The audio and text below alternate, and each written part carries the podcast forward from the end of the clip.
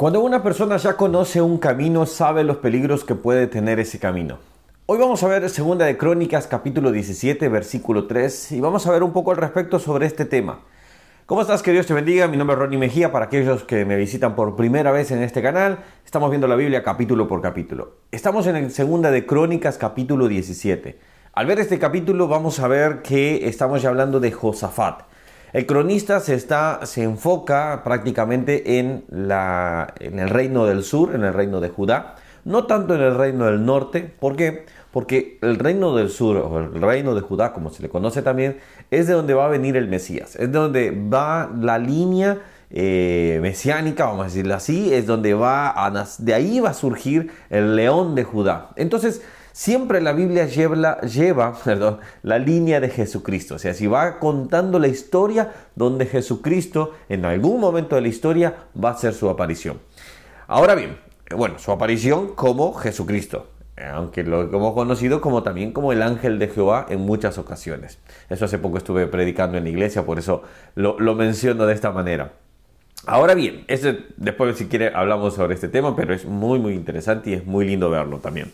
Ahora, vemos que acá ya estábamos hablando de Josafat. Ya murió Asa. Asa empezó muy bien. Asa eh, tuvo su, inicio muy correcto. Este, hizo lo bueno ante los ojos de Dios. Pero su final no fue el final como diríamos... Eh, debería haber terminado mejor. Debería haber terminado con broche de oro. Esto nos muestra que también la Biblia no nos esconde los errores de las personas. Pero él fue un buen padre. Él fue un padre que enseñó a su hijo que le mostró también el camino. Y acá vemos la, instrucción. Vamos a ver un, poco acá. Dice, reinó en su lugar, en versículo 1, Josafat, su hijo, el cual se hizo fuerte contra Israel. Puso ejército en todas las ciudades fortificadas de Judá y colocó gente de guarnición en la tierra de Judá y asimismo en las ciudades de Efraín que su padre Asa había tomado. Y Jehová estuvo con Josafat porque anduvo en los primeros caminos de David su padre y no buscó a los Baales. Y este es el versículo que yo quería leer. Y Jehová estuvo con Josafat porque no anduvo, eh, porque anduvo, perdón, en los primeros caminos de David su padre. Obviamente David no fue su padre. David fue eh, el, vamos a decir, ya no sé cómo decir tatarabuelo, vamos a decir así, era el patriarca de esa familia era el ente principal, vamos a decir. Es como cuando se habla de eh, Abraham, es el patriarca principal.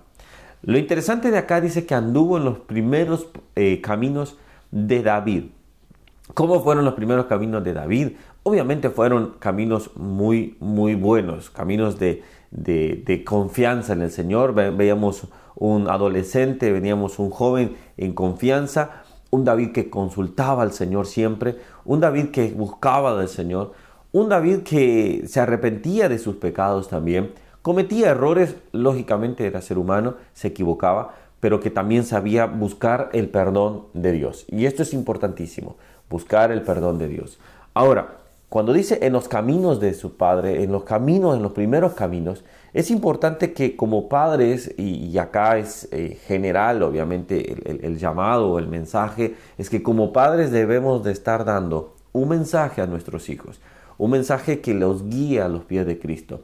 Hace el día de ayer celebramos el Día del Padre acá en Uruguay y, y, una de las cosas que mencionaba en algún grupo decía que Dios nos ayude a guiar a nuestras familias con sabiduría a los pies del Señor. Lo más importante, sí, hay gente que puede decir, bueno, es dejarle una buena educación, es muy bueno, es dejarle algún bien como una casa, es bueno, pero lo más importante es poder dejarle la instrucción de que siga al Señor, que sea fiel seguidor de Jesucristo. Si eso lo logramos, misión cumplida como Padre. Lo demás, el Señor se encargará de proveerles porque Él también es su Dios, Él también es su Padre él también es aquel que provee las necesidades y proveerá las necesidades de, nuestros hijos. Ahora bien, lo más importante es surcar ese camino, dejar ese camino totalmente. Qué difícil es para aquellos que en algún momento no han tenido sus padres, no han tenido eh, o no hemos tenido nuestros padres, mi padre por decirlo así, porque acá se refiere al, ente masculino, eh, pero que no, no se ha dejado ese surco. Bueno, no es difícil, no es imposible poder poner las riendas, eh, las riendas en las manos del Señor y decir, Señor, tú guía nuestro carro, pero tú ayúdame a ser un padre que guía a nuestros hijos, guía a mis hijos para los pies tuyos. Eso es lo que nosotros debemos de hacer. No desenfocarnos y pensar y decir, lo más importante es solo una educación. Sí es buena, pero lo más importante que puedes dejarle a tus hijos y ese, ese surco, ese camino, ya, ese trayecto ya armado. Sabes, en, la Roma antigua eh, los caminos los, los creaban, obviamente iban creando un camino, pero cuando iban creando un camino, iban ensanchando ese camino, hacían el camino y hacían, vamos a decir, 15 metros a la derecha y 15 metros a la izquierda, y era todo un camino despejado. Como ahora conocen ustedes los, las carreteras, los freeway, eh, como quieran, como se llame, obviamente en su país. Ahora, ¿por qué está ese camino? Pero hay un, un ensanche.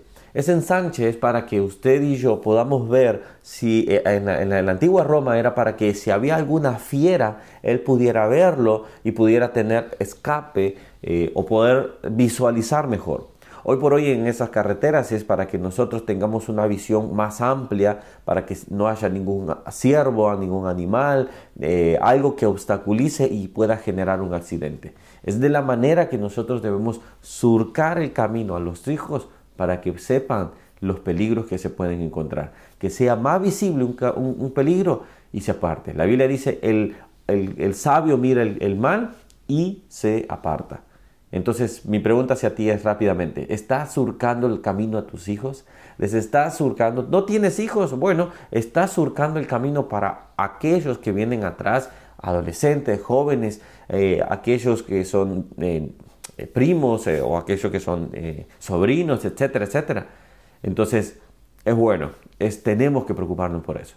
Bueno, dejo hasta acá. Que Dios te bendiga. Sigue, sigue leyendo el capítulo. Vas a encontrar algunas cosas más. Coméntalas por acá. Suscríbete al canal y dale a la campanita. Bendiciones. Nos vemos mañana.